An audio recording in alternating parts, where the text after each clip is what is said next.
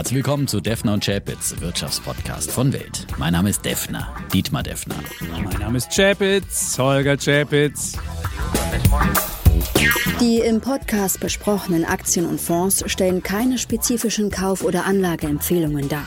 Die Moderatoren und der Verlag haften nicht für etwaige Verluste, die aufgrund der Umsetzung der Gedanken oder Ideen entstehen.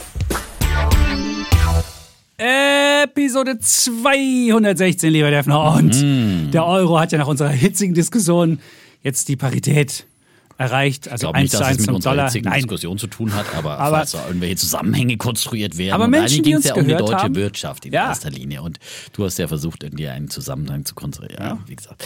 Ähm, aber in der Tat, das ist ja nicht zu leugnen. Parität oder wie der Frank gesagt, Parität. Parität. Mhm. Und weißt du, was ich mal ausgerechnet Ich habe mir mal den Ölpreis angeguckt in Euro und in Oh. Dollar. Und wenn jetzt der Euro mal noch fairer bewertet wäre, hätten wir den ähm, Ölpreis längst nicht auf Rekord. Wir haben ja den Euro fast auf Rekord, während der in Dollar ja noch weit unter Rekord von 2008. Da war er bei 150 und jetzt haben wir so 104, 105. Und damals war der Euro aber wesentlich höher und deswegen war es in Euro gerechnet damals 93 Euro pro, ähm, pro Barrel im, im Jahr 2008. Und jetzt haben wir wegen des schwachen Euro halt diesen Rekord. Und wenn man das mal auf den Benzinpreis umrechnet, dann macht es ungefähr 20 Cent aus. Und die Bundesregierung mit dem Tankrabatt ist eigentlich nur dafür da, den schwachen Euro abzupuffern. Das finde ich schon eine gewisse Ironie der Geschichte. Und ich ich hoffe mal, dass der Defner jetzt endlich mal kapiert, dass schwacher Euro, du bist ja mal so ein Anhänger von schwache Währung, gut, weil Exporte und wir sind alle reich, dass das nicht das, das Maß der Dinge ist und dass es eher was Sch Schlechtes ist. Aber du bist immer der Meinung, dass die EZB am allem schuld ist. Äh, Ich habe gleich auch noch einen Bären, der geht an äh, Großbritannien. Und das Pfund ist übrigens, hat in den letzten 20 Jahren noch viel stärker verloren als der Euro zum Dollar. Und das Benzin ist noch viel teurer in Großbritannien, deinem Traumland, deinem Sehnsuchtland der Freiheit, der unabhängigen Mhm. Aber äh, der du, nicht nach Brüssel bezahlen müssen, des, äh, der, äh, der Zinserhöhung und äh, ja, von all diesen Fesseln, Brüsseler Fesseln frei äh, kommt Ich das Land trotzdem wirtschaftlich mitbringen. nicht, nicht UK ja, ja, steht ja, ich hab Wirtschaftsdaten 0,7 dabei. Prozent, 0,7 Prozent vor dem Stand von vor Corona und Deutschland minus 0,9. Also wenn du jetzt mir sagen willst, dass äh, Großbritannien so schlecht ist und selbst wenn du jetzt sagst, seit dem Brexit-Entscheid 2016 hat UK 6,8 Prozent zugelegt und Deutschland, das wunderbare Land, wo alles so toll ist, wo die Zitronen neuerdings blühen oder weiß ich, weiß ich was passiert, 5,5. Und wenn du mir jetzt erzählen willst, dass das alles wirklich ein großer Mess Na, ist, dann würde ich sagen, da würde ich dir sagen, Wir hm, machen es dann gleich nochmal beim, beim Bären nochmal das ordentlich Ist, das und dann sieht nicht ich so schlecht gleich. aus. Also die Naja. Wirtschaft, ich meine, dass der Typ gelogen hat, dass der Naja, Typ. komm, lass uns gleich- gegen. ich wollte jetzt- das war jetzt nur ein kleiner Teaser, ich wollte jetzt an dieser Stelle Das nicht- Land geht unter, das ist, das habe ich noch Na ja, nicht gut, wir, gesehen. dann ziehen wir es gleich vor. Ja, also ich meine, dann machen wir Nein, das wir jetzt. müssen es nicht ja, vorsehen. was jetzt? Du kann, willst du es gleich vorziehen? Dein, Naja. deinen Bären oder deinen Bullen? Oder? Nee, wir wollen doch erst nach. Naja, gut, aber wir müssen, dann- ja, wir sind heute das gesagt, letzte Mal jetzt zusammen hier, deswegen können wir Ja, mal richtig uns fetzen, harmonisch, oder? meinst du? Heute noch mal fetzen. Weil nämlich nächste Woche gibt es einen Gast und die übernächste bin ich dann in Italien und dann habe ich zwei Nee, da Sendungen. hast du ja dann mit mal Friends oder Italien, Frenemies oder was auch immer. Italien schimpfen, Ja. ja. Dass da Müll auf der Straße liegt und sowas in mal Sizilien. Ja. Mal sehen, wie es ist. Ähm, gut, aber heute können wir uns nochmal richtig, äh, noch mal richtig zoffen. Immerhin in einer Sache, andere loben sich auch immer, was sie richtig vorhergesagt haben. Einer meiner Bären hat jetzt mal funktioniert. Klarna, du erinnerst dich, Mhm. oder insgesamt dieses VC, war ja mal einer unserer Bären. Jetzt hat ja Klarna mit 85 Prozent Abschlag eine neue Finanzierungsrunde gemacht und man sieht, dass jetzt dieser Tech-Crash auch in der VC-Welt ankommt und so ein paar ja, Blüten, die es da getrieben hat, dann doch wieder weggehen. Und ich Ja, da konnte man als Anleger nicht davon profitieren. Also da konnte man nicht, also das hätte man shorten gehen. Das, ja. das Also, wäre ziemlich lässig gewesen. Aber ich fand es sehr lustig. Es gab am, am Wochenende habe ich einen, einen Podcast gehört mit Christoph Gerber bei OMR. Mhm, und, der hat mal so, und der hat mal so ein bisschen erzählt, wie Das- da das VC-Geld ausgeschrieben wird. Er erzählte so, ja, da gab es dann Tiger, die haben dann einfach, gab es ein Gespräch, erst zehn Minuten, dann eine halbe Stunde und dann haben sie 30 Millionen überwiesen. Seitdem habe ich nie wieder was gehört und letzte Woche haben sie nochmal einen Fragebogen rumgeschickt und da stand einfach drin, ja, wie lange habt ihr noch Finanzierungszeit, um so ein bisschen zu gucken, ob sie das Ding abschreiben müssen. Das so, so einfach sitzt die Kohle und ich muss sagen, ja, Ja, der das- Kollege hatte übrigens auch eine sehr klare Meinung zu Krypto und Bitcoin und sagt, das ist alles äh, Bullshit äh, und äh, das, was ich immer sage, dass äh, der Chapitz hier Ja. einmal feiert, die neue Kryptowelt, ja. Und da hat er auch eine klare Meinung, dass das wirklich Ja, aber da hat der Kollege Westermeier ja versucht Ja, gegenzuhalten, er gerade bei versucht, Bitcoin. Und da muss ich ja, sagen, er das Hauptargument, das Hauptargument hat er ja gar nicht gebracht. Das ist einfach der hat doch all deine Argumente gebracht. Nein, ja, das ist bei Bitcoin ist das digitale. Doch, Nein, die da kann man doch immer damit, Währung- mit DeFi und so weiter, kann man doch immer mit, mit seiner. Nee, er hat aber nicht das Argument gebracht, dass hier uns die Notenbanken mit Geld überschütten, mit Fiat-Kohle. Und dass es halt einfach ein unabhängiges Geld ist und dass es so eine Art, ja, Ausbruch aus, dem, aus der Fiat-Geschichte ist. Diese Idee hat er, Das hat er nicht schon gebracht. Nee, das Natürlich war nicht. hat er auch so. Er hat so ein bisschen dieses digitale Gold gemacht und äh, ja. Ich weiß nicht, wo ist, der, wo ist der Bitcoin? Der ist nur noch bei 20.000 ungefähr. Also der ist noch nicht richtig abgestürzt. Also, da Naja, sehe ich noch keinen Der ist ja ordentlich abgestürzt. Äh, Zuletzt, jetzt fängt er sich da wieder mal auf dem 20.000er Niveau und dann geht es den nächsten Rutsch abwärts. Unter 20.000 übrigens gerade. Ja, also von daher bin ich da auf meiner zweiten Bitcoin-Wette auch gut unterwegs. Meinst du? So, Da glaube ich ja ähm, nicht dran. heute mal keine Bitcoin-Diskussion. Nein. Aber kann man sich anhören, der Kollege hat da einfach eine klare Meinung. Auch dazu, ja. Und zu Zu allen. Kryptos hat er die Meinung. Das Genau. war, und, und, aber es war auf jeden Fall ist ein spannender Podcast, sollte man sich anhören. Christoph Gerber. Ähm, OMR lebt ja immer davon von den Gästen und ich fand, das war so richtiger, das war so ein richtiger Klarsprecher, der einfach mal ja, gesagt hat, was da in der VC-Szene passiert und was da los ist. Und ähm, ja, ich glaube, den, den, den laden wir auch mal zu alles auf Aktien ein, den, den Gerber. Das, der passt so in unser, in unser Beuteschema. Ein bisschen grundsätzlich sehr pessimistisch. Ja, also Ja. Aber er hält so richtig der, der, der Tech-Digi-Szene so richtig den, äh, den Spiegel vor. Und der Kollege Sommerfeld hat sogar schon eine Überschrift gemacht, wenn wir den Gerber eingeladen haben. Sie wird heißen, der Antivisionär zieht über Thelen, Musk und den Rest der Welt her. Das ist doch eine schöne Überschrift. Also wenn ihr das dann irgendwann seht in eurem Podcast-Player, wisst ihr, das ist dann die Christoph Gerber-Folge. Und die Überschrift haben wir schon ähm, lange im Vorhinein gemacht. Ja, und der Chapitz zieht heute auch über Musk her. Das wird unser Thema sein heute. Ja.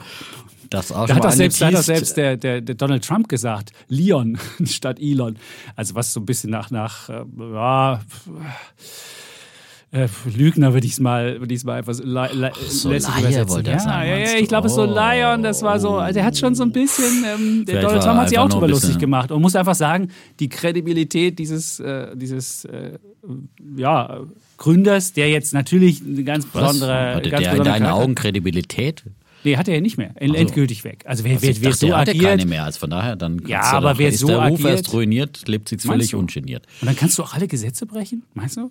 Geht? Nein, dafür gibt's sagst ja du, machst einen Gerichte. Vertrag, sagst, mache ich so und sagst nächste Woche, nee, mache ich nicht. brechen. Ne? Ja, gut, Ja, dafür, gibt es ein Gericht und das wird das dann klären, ja, ob das dann ja, aber zurecht war oder nicht. vor, Diskutieren wir auch gleich noch. Wir müssen jetzt nicht alles vorne diskutieren, weil sonst ist es wirklich auseinandergezogen und dann ist es irgendwie kein, kein, nee, das, so. Und ähm, was, ich, was, ich auch, was ich auch witzig fand, hat mir noch Nils Seebach, der bei uns beim Podcast war, hat mir mal so eine neue, so eine neue ähm, Präsentation geschickt, wo es ja, früher ging es ja wirklich immer darum, so Pitch-Decks, wo drin stand, wir skalieren, wir wachsen. wir wachsen.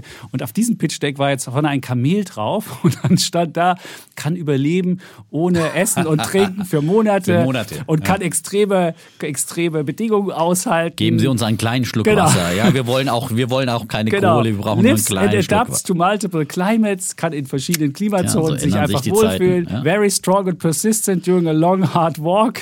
can run very fast if needed. Naja, very doch gut. frequent species in real life. Ich fand lustig einfach, dass die Pitch-Decks sich so verändert haben, wo man früher Mhm. Wahrscheinlich... ja, dass so eine ein Krise ist doch einfach auch mal gut, weil dann einfach, da entstehen vielleicht da wirklich äh, doch nachhaltige und resiliente Geschäftsmodelle. Ja. Vielleicht. Oder Kamel. Also, äh, also ich fand auf jeden Fall lustig, wie Love to Build Camels stand dann so vorne drauf auf der, auf der Ja, Präsentation. muss immer ne, Das ist richtig schon mal was- verkaufen. Das war was ganz Neues, genau. Ja. Ja, wir haben Solar- und Windaktien, ja.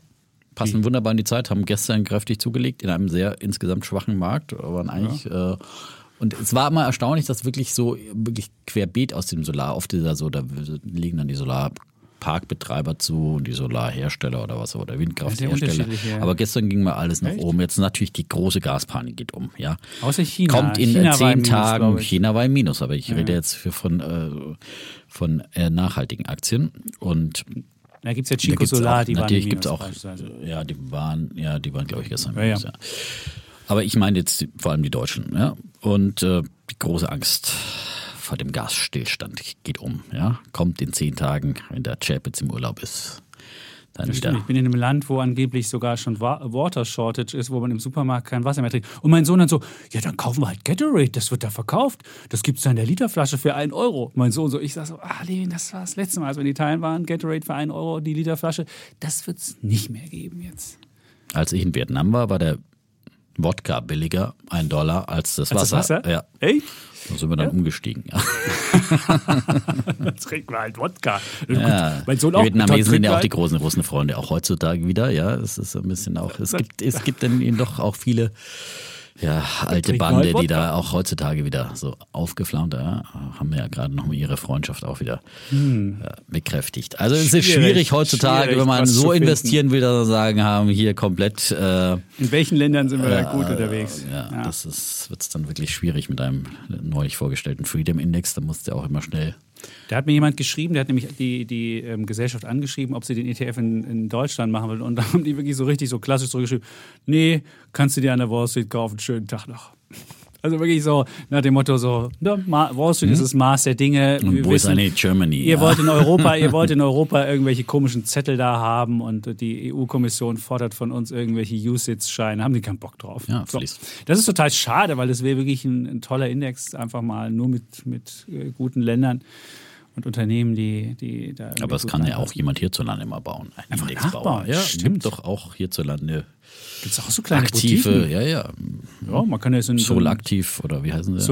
Könnte, Solaktiv. Solactive Ja. könnte einfach, obwohl die, den Index gibt es ja schon von dieser Gesellschaft, du musstest halt nur die Lizenz dir kaufen, so, Ja, so entweder du kaufst die. Lizenz oder baust sowas selber. Also das ist ja auch kein Hexenwerk. Cool.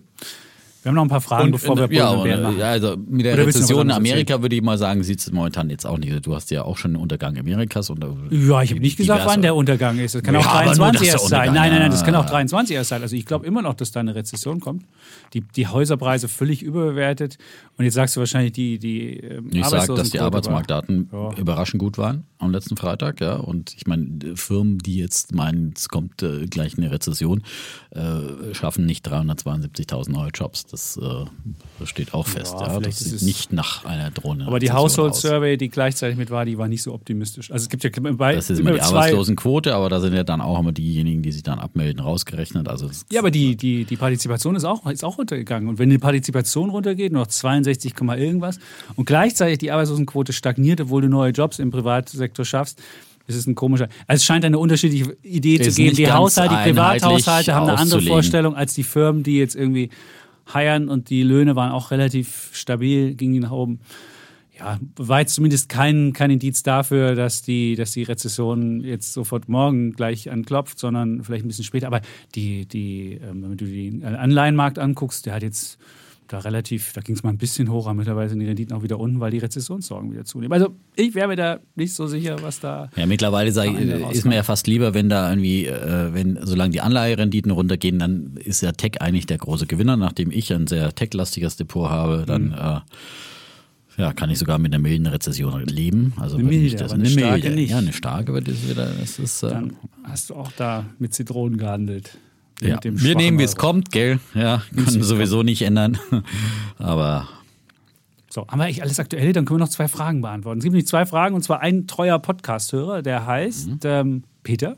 Und Peter hat erzählt, er hätte dummerweise in einen ausschüttenden ähm, ETF einen Sparplan angelegt. Das haben wahrscheinlich viele gemacht. Und jetzt haben sie ja spätestens seit der Gerd Kommer-Folge von Samstag vor einer Woche ähm, gehört, dass man besser das mit einem Thesaurierenden macht, weil das Problem ist ja, die Ausschüttung musst du ja immer irgendwie nervig zusammenkratzen, die wird dann irgendwie viermal gebündelt ausgeschüttet, musst es dann wieder zusammen in den ETF packen, kannst es dann aber nicht splitten. Also es ist alles Ja, nervig. allem dann, und kostet? Ja, kostet vor allem. Wenn du zum Beispiel, also ich habe äh, zum Beispiel meinen ETF-Sparplan, weil es eben äh, ver verpfändet ist, weil für ein Hypothekendarlehen spare ich ja Alles verwendet ja, für alles die Frau, verpfändet für die. Frau, für die Hochzeit, alles verwendet, das ganze Depot. Nein, für, Hoffen wir, dass, nein, ich spare dass einfach. E-Hang nicht auf die Hochzeit abgefändet ist, dass, wir nicht irgendwie dann, dass, nicht, dass die Hochzeit nicht mit E-Hang besichert ist und wir dann alle abstürzen bei der Hochzeit. Ja, du kriegst nichts zu trinken, so auf. aufmüpfig wie du immer bist, ja. Sonst- Du kriegst nur Wasser, ja. So, weil sonst dreht er auch zu sehr auf der Chapitz, ja. Dann ist er nicht beherrschbar, ja.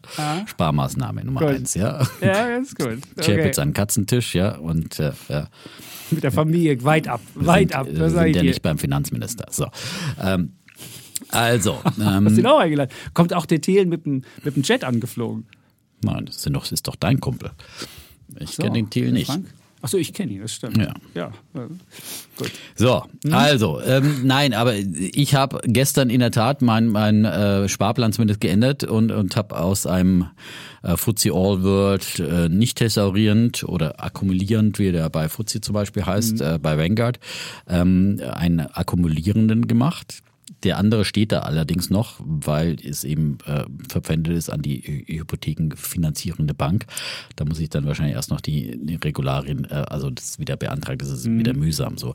Aber grundsätzlich würde ich Peter das hat machen. das Problem wahrscheinlich der nicht. hat es wahrscheinlich nicht. Ne? Der hat aber einfach zwei- der hat einfach jetzt einen aber es einen ist, aber, weil nervig ist wirklich, du kriegst dann immer ständig diese Gutschriften, diese Ausschüttungen, äh, dann hast du da ein paar, paar, paar Euros rumliegen. Wenn du das tatsächlich wieder Mhm. aktiv anlegen willst, dann zahlst du ja jedes Mal, also bei mir wären das jedes Mal 15 Euro Gebühren, wenn Gut, ich dann jetzt- irgendwie 100 weil Euro das- anlegen will. Weil ja? du deinen also, Kredit bei einer Bank hast und bei der so, Bank sind die genau. Gebühren Ja, wenn du jetzt beim Neo-Broker wäre, wäre es günstiger. Okay. Genau, da wäre es günstiger. Da kann man es dann vielleicht auch, ja, wenn wenn du auch kleine Beträge Mhm. äh, für ein Euro oder, oder für, für nichts anlegen kannst, dann kann man das auch aktiv Mhm. machen, aber es ist trotzdem lästig. Ja, ich glaube, es ist, äh, ist einfach besser grundsätzlich thesaurierend es zu machen und da hat man halt natürlich, muss man jetzt einmal die Versteuerung schlucken. Ja? Also das wenn, ist ja wenn das du jetzt Gute. verkaufst, wenn du jetzt, aber du hast ja jetzt einen relativ niedrigen Punkt. Weiß ja? man nicht, vielleicht hat Peter, vielleicht, hat geht's Peter schon tiefer. 100 Jahre gespart, dann, Ja. ist er natürlich, dann muss er natürlich viel stolz sein, aber wenn er relativ kurz erst gemacht hat, dann Dann muss er jetzt natürlich versteuern und dann Ja. geht's natürlich wieder auf Null. Dann fängt er wieder von Null an. Also für die Psychologie ist es natürlich auch immer nicht so gut, weil äh,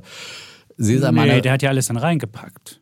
Der packt ja Nein, alles aber du fängst halt anderen. dann wieder, du siehst ja dann nicht mehr deine dein Rendite. Also das ist, nochmal, ist ja so, schon das schön, wenn stimmt. Ah. du da siehst, ich habe in meinem ETF-Sparplan Hm. 30 Prozent gemacht seit ein paar Jahren und äh, so und äh, sehe da den Gewinn. Es ist einfach immer eine Freude. So, wenn du jetzt wieder einsteigst, vielleicht geht's ja auch noch tiefer, ruckzuck bist du wieder in den roten Zahlen und schon ist es psychologisch irgendwie eine Belastung. Also ich höre das immer wieder von Leuten, die da mal, die, und äh, selbst wenn du mal vorher Gewinne mitgenommen hast und das wird dir alles vergessen, ja, Mhm. ja die Gewinne speicherst du ja nicht ab, sondern da siehst du wieder da die roten Renditezahlen. Also muss man abwägen. Aber grundsätzlich für die, ich bin immer für Einfachheit und auf jeden Fall, wenn man einen Sparplan macht, einen äh, thesaurierenden oder akkumulierenden wählen Mhm. und dann ist es einfach einfach. Ja, Einfach, einfach. und Nele Würzbach übrigens hat es auch geschafft. Hat's ich feiere, geschafft? ich habe gesagt, ich feiere sie im Podcast, weil sie hat ja schon Feier sie. teilweise Zuschriften Shoutout bei an Instagram. Nele. Shoutout an Hört sie Nele. auch? Hat Hört sie? jetzt auch, sie hat jetzt auch. Nee, sie muss hören.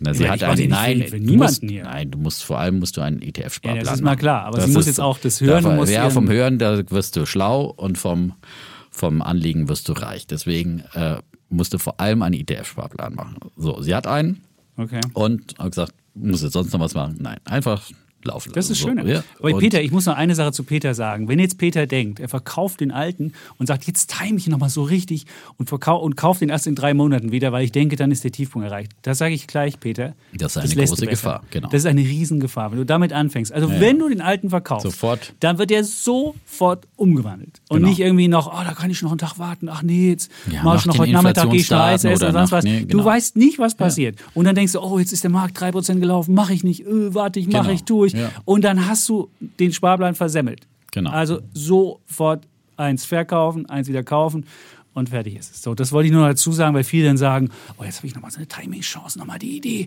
vielleicht noch günstiger rein. Und meistens schafft man das nicht. Und der Erwartungswert an der Börse ist jeden Tag ein kleines Plus. So, statistisch gesehen. Genau, so ist es. Also immer nicht, nicht äh, zögern und ähm, sofort, äh, vor allem gerade Genau. bei solchen Tauschaktionen.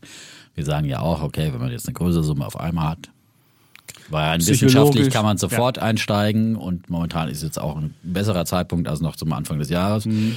Wenn man aber Angst hat und kann man auch bei größeren Summen es splitten auf mehrere Monatsbeiträge, je nachdem wie groß die Summe ist, So bin ich von Aber auch da hatte ja der äh, Kollege Kommer gesagt, dass man innerhalb von zwei bis drei Jahren muss der Betrag im auf Markt sein Fall. und nicht irgendwie. Da hätte ich aber auch gesagt, also weniger als, als drei Jahre. Also das ist, muss, das sollte ja schon eine sehr große Summe Summe sein, wenn du, Ja. wenn du drei Jahre dann äh, splittest, ja.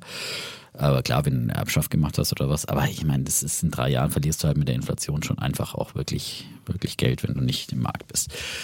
So, aber es gibt viele Möglichkeiten. Hauptsache, man schafft vor allem den ersten Schritt, der erste Schritt in einen ETF-Sparplan. Deswegen bin ich da immer so hinterher und frage immer bei den Kollegen und bei den Leuten, die ich kenne, immer wieder nach und sage, ich bin da wirklich Pain in die Ersten und sage, und wie sieht's aus? Da gibt es wirklich Kollegen, die seit Jahren irgendwie nicht um Ausreden verlegen sind. Und ich Ja, und Was? macht doch auch. ja, 25 macht es, ja, fangt Das an. Es ist jeder. heutzutage, es gibt keine Ausreden mehr. Du kannst, wie gesagt, mit einem Euro schon anfangen. So das macht, bleibt natürlich noch nichts übrig, aber es gibt keine Ausrede mehr, dass man kein Geld hat. Mhm. Es gibt keine Ausrede mehr, dass es zu kompliziert ist, weil du äh, eröffnest in, beim Neobroker in 10, äh, 15 Minuten dein komplettes Depot äh, inklusive Soll ich dir sagen, es ist doch kompliziert. Ich habe Aber letztens, mich hat jemand angeschrieben, von äh, ein Kollege, der sagte, ich will für mein Kind nur das Beste tun, schrieb er. Und dann sagte er, Kind? Fürs Kind. Und Okay, hat jetzt das ist ja wieder komplexer. Ja, ja, nein, nein, aber er hat bei, er hat bei Comdirect ein Konto aufgemacht, ein Kinderkonto. Und sagt jetzt zu mir, was soll ich jetzt, gucke ich da, soll ich mal gucken, was es da für Fonds gibt. Gut, habe ich gesagt, ich gucke es mir an. Und dann gehst du da ein, dann musst, du- kannst du sortieren. Machst du, gibst du ein, weltweit. Da kriegst du weltweit aber nicht irgendwie MSCI World, oder sondern kriegst du MSCI World, Minimum Varianz, MSCI World. Also Ja. dieses, das ist so schlecht Nein, zum aber Suchen das ist gemacht. so schlecht, klar, Das es ist gibt viele so schle- Nein, schlecht aber ich sage jetzt erstmal viele, es gibt viele eröffnen. gute Gründe. Ja, eröffnen ist okay. Eröffnen aber wenn du siehst, da, wenn du dann auf den Konten guckst, wenn du dann guckst bei Comdirect und es gab einen einzigen Fonds, der bei der Comdirect umsonst zu besparen war, ähm, als MSCI Welt, nämlich der von Luxor. Und der war auch thesaurierend glücklicherweise. habe ich gesagt, nimm den. Und dann war und alles drumherum, wir haben so Angebotsfonds und dies und das war Ja. so Aber unübersichtlich. das ist gut. Das ist für Kinder ist es ein Spezialfall, weil nee, da, da, wenn, der, wenn du bei Comdirect ein Konto hättest, hättest du genau das gleiche für dich ja, ja, auch klar. gehabt. Aber ja. ich meine, da kannst du jetzt woanders hingehen, wo es einfacher ist. Das stimmt, So, aber man kann es ja trotzdem. Neobroker, ja, aber man kann es ja äh, trotzdem auch bei der. Comdirect einfach machen. Ja, sollte man auch. Im ja eigenen macht's Interesse einfach, Kollegen. So, Ja. Ich verstehe auch nicht, das waren ja mal die Revolutionäre, aber die, die, Stimmt. sag mal, die, äh, die Revolution ist stecken geblieben. die Online-Banken sind halt einfach die, die, nicht mehr die neueste Generation, muss man einfach so sagen, ja. Aber Was Gebührenstruktur und Einfachheit anbelangt. wirklich- So. Genau. Gut, da wollte ich nur sagen, das war das. Und dann hat noch jemand geschrieben, die zweite Frage, die es gab, da ging es um Währungen. Das ist ja immer ein großes Thema, haben wir auch schon bei Alles auf Aktien beschrieben. Ob man jetzt ein, ein, ein, ein es gibt ja auch MSCI Welt, äh, MSCI Welt ETFs, die sind in Dollar geführt oder in Euro geführt. Das macht überhaupt keinen Unterschied. Es ist einfach nur die Frage, wie die Fondsgesellschaft das bilanziert. Umgerechnet in Euro ist es immer Euro. Nur der Unterschied ist, wenn da Euro hedged steht oder sowas, das würde ich nie machen. Hedging kostet und keiner weiß, wo der Euro hingeht. Insofern ist es egal, wie, in welcher Währung der Fonds geführt ist, ist, ist egal. Hauptsache, er ist nicht gehatcht in irgendeiner Form. So. Genau, das ist, kann man sagen, bei dir. Und man da muss sagen, Dollar die. Währungseffekte gleichen sich ja auch aus, gerade beim so einem äh, weltweit anliegenden, weil da sind äh, Firmen Oh, in so aber wenn viel du 60 Währungs Prozent Amerika drin Ja, hast, gut, bist du wenn jetzt 60 gerade großer ja. Gewinner. Nein, aber, aber auch die, äh, die Unternehmen äh, haben ja wieder Geschäfte in Übersee und so weiter. Also das ist ja Stimmt. sind ja nicht Dann machen sie weniger ihrem- Gewinne, dann fallen sie vielleicht ein bisschen und so hin und her. Nivelliert sich das schon einigermaßen. Ja, Deswegen also nie gehatcht so eine Genau. Sache machen. Weil- So. Das kann ich Rahman Hedging, Und es sagen. geht ja auch um eine Entwicklung auch wieder in eine andere Richtung bei einer Währung. Das ist, das ist nie irgendwie. Es kostet vor allen Dingen und du hast am Und Ende, genau. weißt du nicht, wohin es geht, Genau. ob du die Versicherung nicht umsonst bezahlt hast. Genau. Und vor allem, genau, langfristig die Gebühren, weil das ist wie Mhm. sich gegen irgendwas anderes Kursverluste absichern, ist genau das Gleiche, kostet und äh, es ist letztlich eine Timing-Wette. Ja. Oder du magst es permanent und dann magst du permanent irgendwie. äh, Es ist aber einfach keine äh, Sturmversicherung, wo man irgendwie einen sehr, sondern es ist halt mehr so eine so eine nicht äh, eine Versicherung, die man eigentlich nicht, braucht. nicht braucht, weil sie äh, immens teuer ist auf Dauer, ja, und nicht ein extrem großes Risiko absichert, wie Genau. bei einer Haftpflichtversicherung oder bei anderen Versicherungen, wo man sagt, So ist okay, kleiner Beitrag, äh, extrem unwahrscheinliches, aber großes Risiko, dass sie absichert, dann macht eine Versicherung Sinn, aber nicht äh, um irgendwelche gewissen Super, noch ein bisschen Marktungleichheiten hier. Sehr schön, Herr auszugleichen. Ja, weil viele, viele wieder irgendwie auf Reisen gehen und eine Reisegepäckversicherung machen oder sowas. Mhm. Das ist ja wirklich die unsinnigste, unsinnigste Versicherung, die es gibt, ja. Ich hab keine Ahnung. Ich, ich habe die nie abgeschlossen. Ich mache da nie einen Haken dran. Oder was, was, was vielleicht sinnvoll ist, wenn man eine Reiserücktrittsversicherung hat, wenn in solchen Zeiten wie jetzt, wo man nicht weiß, was passiert. Das Gut, kann vielleicht ja, Ich das weiß es aber nicht. Aber es muss jeder Aber- selbst wissen, welches Risiko er hat, irgendwo nicht hinzufahren oder irgendwo krank zu werden oder keine Ahnung, was in diesen Zeiten passiert. Aber da kann man sich auch immer eine Kreditkarte gucken. Äh, Ob das mit viele, vieles, ist. also da immer gucken, wenn man eine Kreditkarte hat, äh, sind viele solche Versicherungen mit drin. Also gerade Mietwagenversicherung zum Beispiel habe ich auf meiner Kreditkarte. Hast Reise? Auslandskreise, Rücktrittsversicherung und so. Deswegen muss man immer alles mit der Kreditkarte bezahlen, damit es dann auch Damit ich damit ich- dann, ich muss dann mehr bezahlen bei meinem Miet, weil ich, weil der Defner, weil ich Defners ähm, Kreditkartengebühren damit bezahlen Ja muss. gut, die meisten Mietwagen sind ja eh mit Versicherung Ja, ja. inklusive. Das gibt sowieso selten, im Ausland kaum, dass man die, die Versicherung rauslassen kann. Aber wenn, Im Ausland versuchen sie dir immer noch, im Ausland versuchen sie dir immer noch irgendwie eine zusätzliche zu. Ja, also gerade wenn du, wenn du es hier bei Check24 oder bei wem auch immer hier ab, abschließt oder billiger Mietwagen oder was es da gibt Und dann hast du schon da eine Versicherung, versuchen sie da vor Ort dir trotzdem nochmal eine Versicherung zu verkaufen, weil natürlich, ja, du sonst erstmal den Selbstbehalt zahlen musst und den zurückholen musst, ist kompliziert. Ja, gerade wenn der Retime fährst, wir haben das schon häufiger gehabt, du stellst dein Auto arglos ab, kommst wieder, hast eine riesen Beule drin, so wird halt so geparkt. Und dann denkst du dir so, pff, naja, Mist und dann musst du wieder Ja, auf das zurückholen. Ja, das ist Mafialand. Und, ja, Nein, nicht Mafialand. Das sind, die haben halt andere. Man, man fragt sich, warum die verchromte Stoßstangen haben müssen in einem Land, wo man einfach mit Stoßstange einparkt, statt, statt einem elektronischen Einparkhilfe. Mein Gott, kann man es auch lassen. So, egal.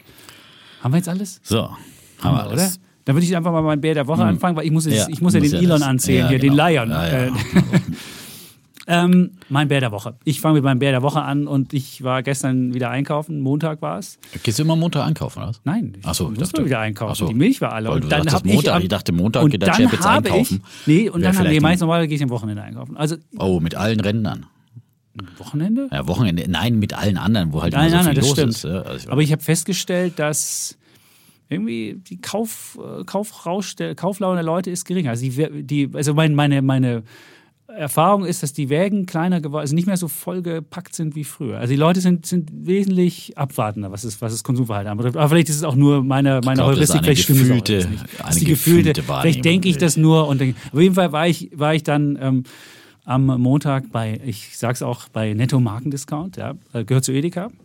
Äh, Viele haben sich beschwert, dass wir immer hier Lidl loben würden. Ähm, du ich war auch auch extra bei Penny nochmal. Ich habe mir alle Preise nochmal angeguckt, um auch meinen Bären richtig zu machen. Es Oh. geht darum, dass ich einfach mir angeguckt habe, im Kühlregal, die Milchpreise sind explodiert. Die normale, ähm, die normale Billo-Milch ist 17 Cent auf 1,09 gestiegen. Finde ich okay. Die Kuh will ja auch irgendwie was, äh, will ja auch irgendwie leben können. Aber was ich wirklich, was ich krass fand, war die Biomilch ist mal eben um 50 Cent auf 1,69 gestiegen. 1,69 und 1,69. Oh, das Jetzt sind wir jetzt schon fast auf Hafermilchniveau. Du bist, wenn du genau, wenn du bei Edeka diese Woche bist, hättest du jetzt wieder mal eine Einkaufsidee, kannst du deine, deine, deine Oatly Hafermilch für 1,59 sogar kriegen. Dann kriegst du sogar schon günstiger. Aber nicht Oder die wenn du, Barista natürlich. Das ist nicht der normal, doch die Barista sogar, aber Oh, das ist nur ein ein Angebot. Das ist aber Angebot. nur ein Ah, ist ein Angebot. Angebot, okay. So. Und aber du siehst, jetzt kommen wir Chapitz langsam. schickt, mir- schickt mir jetzt immer per WhatsApp schon die, die äh, Oatly-Angebote. Ja. So ist es, genau. Und ähm, äh, weil ich ja immer überall äh, unterwegs bin. Auf jeden Fall finde ich jetzt dieser Spread zwischen Biomilch und normaler Milch von, von 60 Cent, der ist rekordhoch. Und ich finde, das ist einfach wirklich, finde ich schwierig, weil ähm, die Leute damit tendenziell aus Bio rausgedrängt werden. Weil 60 Cent für einen Liter, mir kann keiner sagen, dass Bio einfach 60 Cent teurer. Ich glaube, da wird einfach eine Zahlungsbereitschaft versucht abzu, Mhm, ich auch sagen, abzurufen. ja. Dann doch die kaufkräftigere. Genau, du ja. versuchst einfach das zu machen. Ich habe dann auch gleich in, in meinem Netto, sah ich jemand, der eine Biomilch in seinem Wagen hatte und habe gefragt, bis welchen Preis würdest du kaufen? Und er so, ich kaufe immer Biomilch, doch egal. Und dann frage ich, was kostet denn die Biomilch? Ja, die kostet so einen Euro. Sag ich, ja, mittlerweile 1,69. Ach, was kostet schon 1,69? Ja, kostet 1,69. Also Echt, die es Leute, gibt Leute, die legen einfach was in der. die legen es einfach an, wissen es. Ohne auf den Preis zu schauen. Ohne auf den Preis zu schreiben. Genau, das sind die Menschen, die jetzt, doch noch und die sind selbst auf. im Netto Markendiscount in, in der Torstraße. Das ist in Mitte, das ist jetzt so ein ja, das ist natürlich. Das, ist das Gute ist, da gibt es immer noch das Obst noch, weil die, die Leute kein ganzen- Obst kaufen, die da ja. einkaufen. Gut. Ich wollte nur sagen, ich finde es halt wahnsinnig, ich finde es halt, das finde ich, finde ich völlig, völlig überteuert. Und ähm, was ich aber glaube, ist, wenn die Leute da nicht mitmachen und diesen Preis nicht zahlen, dann sieht man genau das, was gerade beim Fleisch passiert. Was eigentlich auch positiv ist, die Leute kaufen definitiv weniger Fleisch. Und wenn du im Fleischregal guckst, da sind die Preise richtig, da überall sind da Minuszeichen dran, weil die Leute einfach kein Fleisch mehr kaufen, was ja auch positiv ist. Und vielleicht gibt es jetzt auch Leute, die angereizt sind, vielleicht mal ähm, keine normale Milch kaufen, sondern einfach Milchersatzprodukte sich äh, zulegen. Auch das wäre ja positiv, dann hätte man ja was fürs, fürs Klima getan. Aber ich glaube halt, diese, diese, diese große Schere von 60 Cent, das finde ich halt völlig überteuert. Und jetzt hätte ich die Frage, was kommt davon beim Bauern an? Und da habe ich mal geguckt, auch da gibt es ja ähm, Recherchen, äh, die 49 Cent pro Liter kommen jetzt beim, im, im Bundesdurchschnitt beim Bauern nur an von den 1,09 bei einer normalen Milch oder 1,69 Biomilch. Und ich finde, da kommt relativ wenig an. Ist zwar 40 Prozent mehr als vorher, kam nur 33 bis 35 Cent pro Kuh an, also pro, also beim Bauern an, aber trotzdem ist es natürlich noch nicht, ähm, noch kein wirklicher Ausgleich. Und wenn die Leute sagen, na, ich zahle gerne mehr, damit mein Bauer mehr kriegt, dann sage ich, ja, ist ja schön, aber beim Bauer hm, scheint es nicht anzukommen. Irgendjemand anders scheint da jetzt dazwischen zu stecken, vielleicht die Molkerei, die muss ja auch noch mehr zahlen, klar, für die Energie und sonst was. Aber irgendwie scheint da kein so richtiger Zusammenhang zu bestehen zwischen Preis am Kühlregal und ähm, ähm, ähm, Preis beim Bauern, den, den der Bauer kriegt. Und was das Lustige ist, jetzt muss ich doch wieder zum Lidl kommen. Der Lidl hat ja so eine teuer Biomilch, nämlich die gläserne Molkerei. Ist die gleiche Milch wie die Billo-Biomilch.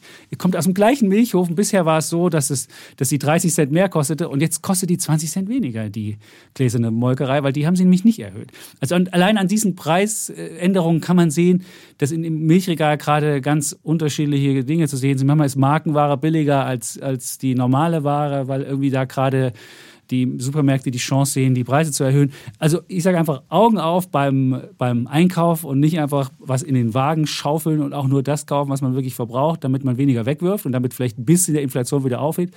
Aber trotzdem, mein Bär der Woche ist der fiese Anstieg bei der Biomilch. 1,69. Ja.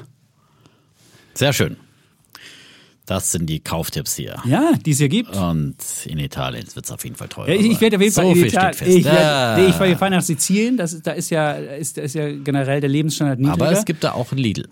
Ab und zu mal. Ja, ja. Und die holen aber auch fürs Nutella da wesentlich mehr raus. Also Lidl lohnt sich nicht überall. Also wo sie können, nehmen sie auch mehr. Und in Italien ist einfach der Preisdruck oder die, die Konkurrenzsituation eine andere.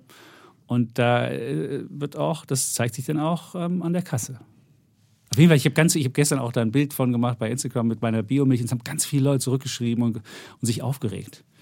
Ja, Leute, Milch, ach, der Quark 1,39. Wahnsinnig teuer. Ich meine, ehrlich, lohnt sich bald eine eigene Kuh.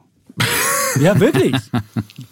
Ja, wir backen schon zu Hause Brot. Die Frau macht schon selbst Brot jetzt. Ah, Ob das günstiger ist bei den Energiekosten. Doch, doch. Wirklich? Doch, doch. Erzählt sie ja. Ja, aber. Und es ist total lecker. Und jedes Mal gibt's ein neues und es was, riecht für, was rechnet und sie das als super. Stundenlohn? Nee, das macht sie natürlich nicht. Es ist, es ist halt, du musst ja, die Kalkulation ist wie im, im, im türkischen Nachbarschaftsladen, wo du, wo, wo Mutter, Vater alle erstmal Kalkulation null arbeiten. Das ist beim Brotbacken auch so bei uns. Ja. Das Familienbusiness hier. Ja. Ja. Die Kinder kannst du bald zum Teppichknüpfen schicken oder sowas. Da kann man auch ein bisschen das raus. Der eine lungert zu Hause rum, weil er Ferien hat, der andere wenigstens im Schach kämpft.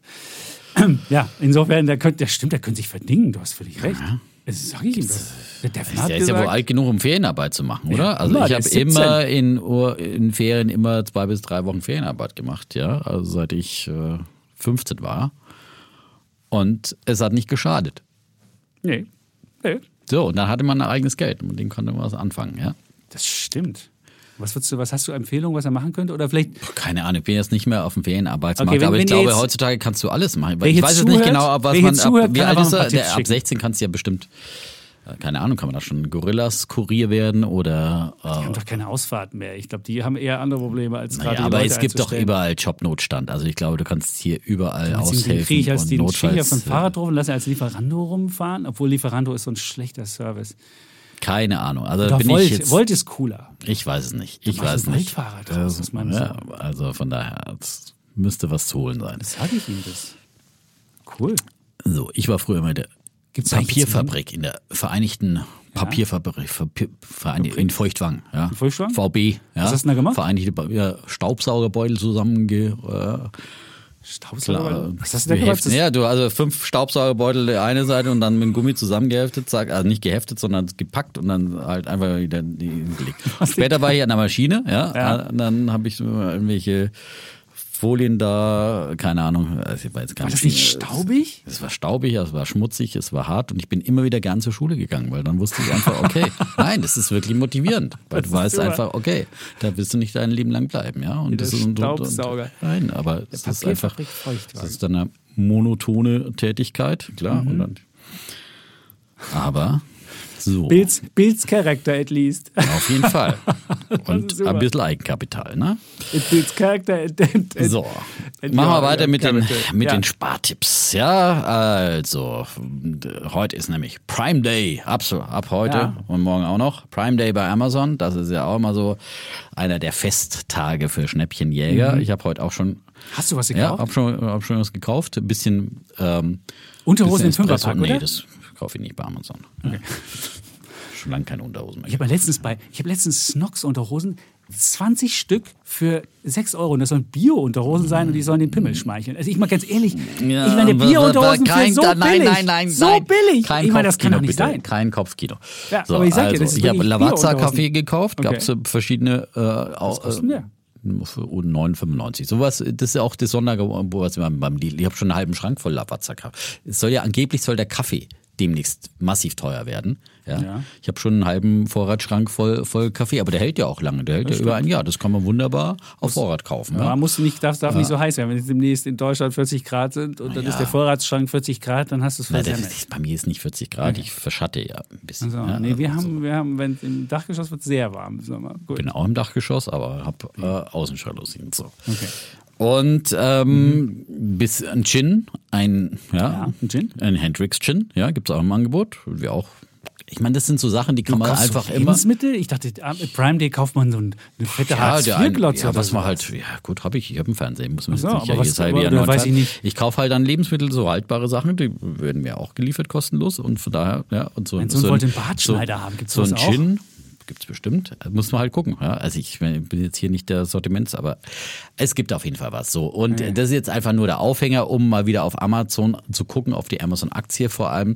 Ja, weil ich finde schon, dass die momentan jetzt wirklich auch ein sehr, sehr günstiges Kaufniveau erreicht hat. Ich habe übrigens Zalando, habe ich ja neulich auch schon als Bulle ausgelobt. Hast du gekauft? Habe ich gekauft, so bei um die 25. Ja sind ein bisschen hoch, jetzt wieder heute kommen sie wieder ein bisschen zurück, aber das ist, ich meine, für 20 kriegst du, glaube ich, Zahlen, sind, die waren ja, gut. Die waren gut, ja, oh. habe ich ja auch ein paar. Okay, habe ich aber, auch noch, aber leider aber, zum hohen Preis bin genau, ich eingestiegen. Ja, ich bin auch, ja. äh, habe ich auch 50 Prozent Minus, ne? Also, aber mehr. ja, ich finde, wie gesagt, äh, da kann man also so äh, momentan einfach die die erfolgreichen Online-Händler einsammeln. Da muss man jetzt nicht mehr in die zweite, dritte, fünfte Reihe gehen.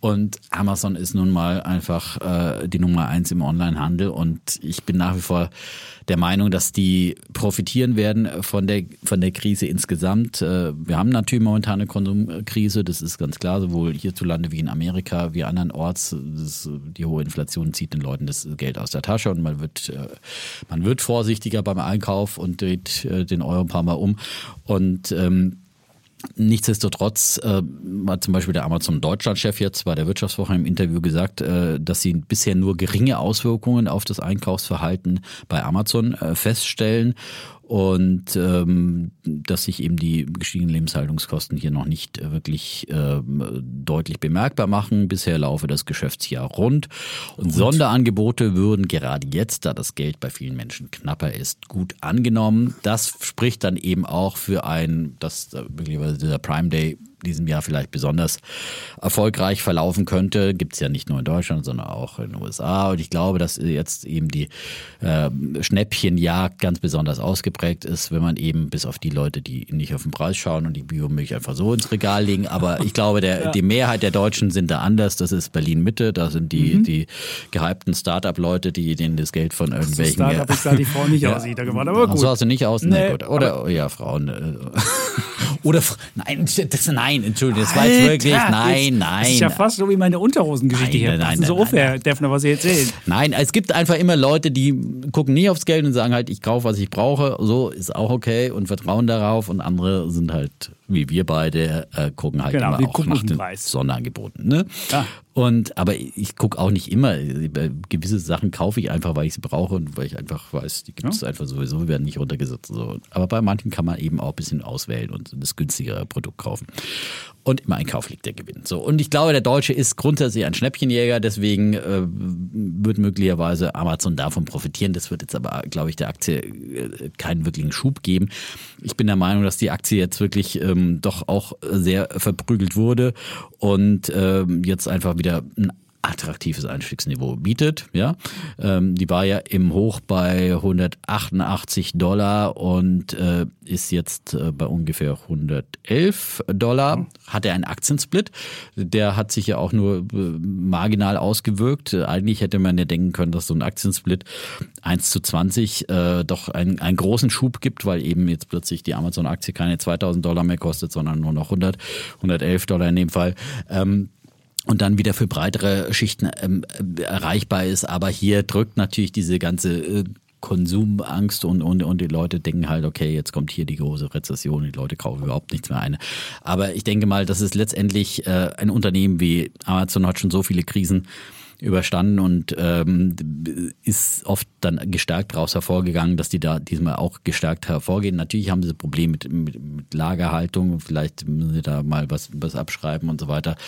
Aber sie sind ja auch Marktplatz für andere Händler und äh, letztendlich ähm, ist es ja doch so, dass immer die Großen dann eher profitieren, weil ein paar kleinere äh, Konkurrenten dann abgeschüttelt werden und am Ende gewinnt Amazon. Ja, dank des Euro hat, haben die auch sich einigermaßen gehalten. Wenn ich jetzt mal gucke, seit dem Börsengang von About You habe ich jetzt mal miteinander getrackt, siehst du About You minus 71,1 und Amazon nur minus 21,2 in Euro gerechnet, wie gesagt, ja gut, weil der Euro ja seitdem auch massiv... Kann man jetzt nicht, nicht wirklich vergleichen. Es liegt, glaube ich, am, am wenigsten am Euro jetzt, sondern das eine ist halt einfach ein riesen Dickschiff und ein äh, so. Und dann wissen wir ja, dass Amazon eben nicht nur ein Online-Händler ist, sondern auch mit AWS äh, riesig im Cloud-Geschäft ist. Da gibt es immer noch diese Fantasie, dass Amazon vielleicht das auch mal abspalten könnte. Äh, äh, was, was sehr, sehr wertvoll ist. ist auch ein Technologieunternehmen. Die haben, haben auch eine Technologiesparte, wo sie ja, anderen Leuten ihre Dienstleistungen ihre für Software Shop, verkaufen. Für Shop-Software, ja. Aber das ist ja nicht vergleichbar mit, mit, mit der, der Amazon Cloud-Sparte, was ja wirklich, wo, wo, du wirklich, also ich meine, wenn du jetzt mal Software bei Baudur holst, also ich meine, Amazon, da sind wirklich, das sind ja wirkliche äh, Modelle, wo du halt wirklich äh, laufende Cashflows hast, weil für viele Firmen international und alle möglichen Leute sich da äh, gemietet haben auf deiner Cloud. Also das ist schon äh, sehr, sehr solides äh, Geschäftsmodell und es gleicht natürlich dann auch die Schwankungen in anderen Bereichen aus. Dann haben sie immer mehr Werbung auch auf ihrer Plattform von Markenartikeln und so weiter. Werbung leitet natürlich dann auch, ähm, aber da helfen dann auch gerade wieder solche Verkaufsaktionen. Das sieht man ja jetzt auch wieder ganz klar. Viele, viele Anzeigen und so weiter, wo sich dann die Markenartikler da platzieren und irgendwie halt auch dafür Aufsehen sorgen. Also die werden sich auch dann wieder eher konzentrieren auf die größeren Plattformen. Ähm, und ähm, von daher glaube ich, äh, dass sozusagen diese Konsumflaute bei Amazon auf jeden Fall im Kurs enthalten ist und dass es, äh, denke ich mal, da gutes Einstiegsniveau sein könnte. Ich habe die zurzeit nicht, aber ich würde jetzt mal auf jeden Fall auf die Watchlist widerlegen. Und ich hatte, ja, ich habe ja schon tausendmal meine Amazon-Geschichte erzählt, damals ja. für 5 Dollar oder 5 Euro gekauft, für 10 mhm. wiederverkauft und zugeguckt. Jetzt wahrscheinlich nach dem Aktiensplit wären das Centbeträge. Naja, wäre es auch durch 20. Mhm. Oh, 5 durch 20. Also 5 durch 20 sind dann Centbeträge. 25 Cent. Oder 10, ja. Oh, da habe ich damals zu 25 Cent verkauft. Allerdings so, hä? What? Zu 25 Cent gekauft. Ja. Ja, aber hätte, hätte, schön. Fahrradkette. Ja. Äh, ja das so. hätte, hätte Portfolio. Ist immer das Beste, das kennen wir ja. Gut. Gut dann kommen wir zu meinem ähm, Bullen der Woche, ganz einfach. Und zwar gehe ich ja in Urlaub und äh, als Bulle habe ich mir überlegt, welche Bücher für den Sommer könnte man mitnehmen? Ich muss zugeben, also keine Angst, ich habe jetzt hier nicht wie der Dev bei der zehn Bücher und werde davon jetzt zehn Seiten von lesen. Ja, zehn Bücher lese ich ja sowieso nicht. ich ich habe mir einfach äh, überlegt, welche könnte ich mitnehmen? Welche finde ich spannend? Da habe ich mir einfach mal durch alles ge, ge, durchgewühlt, was ich spannend fand. Und ich finde ja eine Geschichte, immer so, so Wirtschaftsgeschichte finde ich ganz spannend und das mit Personen ähm, gemacht noch besonders spannend. Jack Welch gibt es ein super Buch. Oh. The Man Who Broke Capitalism. Ich gebe so, dass natürlich jetzt aus einer sehr aus einer sehr äh, ja, einseitigen Perspektive geschrieben. Aber Jack Welch, haben wir ja festgestellt, GE hat ja damals äh, groß gemacht, galt dann als, als der ähm, Manager of the Century und äh, Welchism gab's und, und alle haben seine, seine Lehren nachgebildet. Er hat ja die Idee, ich muss immer die, die, die Kosten um 10% jedes Jahr senken oder ich gucke mir immer die 10% der schwächsten Mitarbeiterinnen und Mitarbeiter an und die schmeiße ich dann raus. Und er aber die so 10 einige. Besten werden aber auch befördert, 10% Besten. Na super, dann gibt es das auch noch. Okay, also er hatte, er hatte so eigene, eigene Ideen, wie man das macht und hat dann bei ähm, natürlich auch mit Financial Engineering es geschafft, dass GE immer Quartal für Quartal gewachsen ist und das Beste war auch immer so gewachsen ist, wie es Analysten wollten. Und hätte man da stutzig werden müssen und sagen müssen, ah, Walter, wie hast du das gemacht? Und am Ende hat man festgestellt, dass vieles Financial Engineering war, einfach Aktienrückkäufe oder da nochmal eine Anleihe begeben, um da was zu, zu, zu machen. Und leider, GE heute ist ja wirklich ein Schatten seiner selbst. Also man sieht, dieses Jack Welch-Modell hat nicht wirklich funktioniert, weil als dann die Finanzkrise kam, sah man, dass es eigentlich ein Finanzkonglomerat war mit, angeschl mit angeschlossener Elektroabteilung und so Sachen und dann musste sogar gerettet werden und so. Also es war wirklich keine schöne Sache. Auf jeden Fall, dieses Buch heißt The Man Who Broke Capitalism, How Jack Welch Gutted the Heartland and Crushed the Soul of Corporate America von David Gillis. Und äh, ich glaube, David Gellis ist ein ähm, Reporter von der, von der New York Times, glaube ich. Genau. Und äh, war früher bei der, bei der FT. Und dieses Buch würde ich mir auf jeden Fall mitnehmen. Das ist eins. Dann habe ich natürlich noch ein, noch ein, noch ein, noch ein zweites äh, äh, englischsprachiges Buch und zwar heißt das, das habe ich sogar gleich noch, das habe ich sogar schon gekauft, das Buch. Ähm, und zwar heißt das Just Keep Buying. Und äh, das ist, oh, habe ich jetzt, jetzt muss ich, müsste ich mein Kindle aufmachen, aber das mache ich mal schnell auf. Und dieses Buch ist das Schöne, wir haben ja hier fünf Millionen Mal schon erzählt, Leute, es kommt einfach mehr darauf an, dass ihr ähm, lange investiert seid, als dass ihr sehr viel investiert. Und die hebt auch mit Mythen auf und sagt, hey, ihr müsst nicht den Latte einsparen, ihr müsst nicht euer Leben irgendwie komisch machen und sonst was, sondern einfach just keep buying. Ihr müsst halt einfach früh anfangen, euch wenig Gedanken machen. Und das ist von äh, Nick Magiuli. Und der sagt selbst, dass du in, in, selbst in, wenn du angefangen hättest 1989 mit dieser Methode Sparplan in ähm, Japan anzulegen, das war ja der Höchststand in, in Japan und die sind ja immer noch weit vom Höchststand entfernt, selbst dann hättest du heute schon wieder eine positive Rendite gemacht und mehr Rendite gemacht, als wenn du es einfach auf dem Konto liegen lässt. Also selbst in den schlechtesten Märkten ist der Ratschlag just keep buying, also Sparplan machen, machen, einfach machen. Eine gute Idee und deswegen hat noch so ein paar gute Berechnungen da drin, was, wie, wann gelaufen ist und so weiter.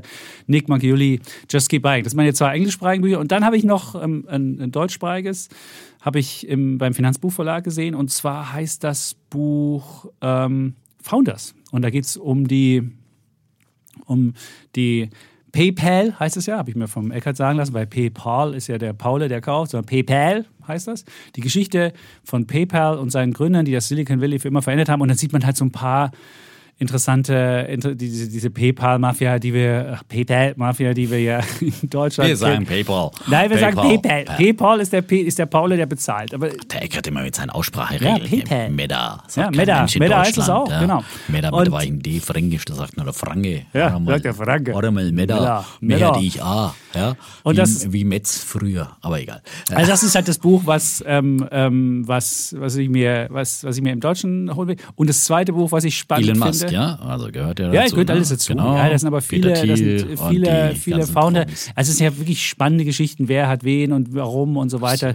Das ist ja immer eine, eine, eine, eine coole Geschichte. Und das Zweite, was ich noch spannend finde, weil ich den, den Typen spannend finde, das ist Das Dritte. von Ray Dalio. Nee, das ist das so, jetzt schon. Das vierte von Ray Dalio, Das äh, das Buch äh, Weltordnung im Wandel. Ach so, ist sein- natürlich sehr Untergangsbuch hier, das das, ist natürlich sehr das er jetzt überall beworben hat. Oh, genau. oh, da Aber das ist äh, Chapitz mit neuen Untergangsargumenten genau. zurück. Ich ist sehe auch, schon Gibt's hier. auch beim oh. Finanzbuchverlag ist rausgekommen. Und die haben übrigens in, insgesamt ganz coole Bücher, muss man Die sagen. sind auch jetzt richtig, richtig fett vertreten in den Bestsellerlisten, habe ich am Wochenende. Ja, aber wenn du halt coole Ja. Bücher hast Ich glaube, die ersten drei halt- oder vier Plätze sind vom Finanzbuchverlag. Ja, aber ist doch, äh, die bei den Wirtschaftsbüchern. verdient, würde ich Ja, sagen, wenn du gute Bücher hast. Und, Ist äh, ja, ja. Das wäre mein letztes Verlag, Buch, Ray ja. Dalio, Weltordnung im Wandel. Ich kann jetzt nicht genau sagen, aber er hat da wirklich äh, ja, ganz äh, trübe Gedanken und ich habe mir das alles mal angucken und die vier Bücher würde ich mir einfach elektronisch mitnehmen und ähm, sag euch dann Bescheid. Ähm, Wann die Welt untergeht. ganz genau. Ja, Live aus Ja. Sizilien. Wir So machen hier einen, genau, kannst ja schon mal einen Zwischenplatz Ja. geben. Ja. ja. So, also sehr schöne Bullen, vier Bücher an der Zahl, Urlaubslektüre, ein paar ähm, Literaturempfehlungen. ja.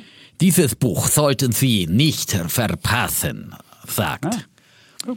der Chapitz. Ja. Ja.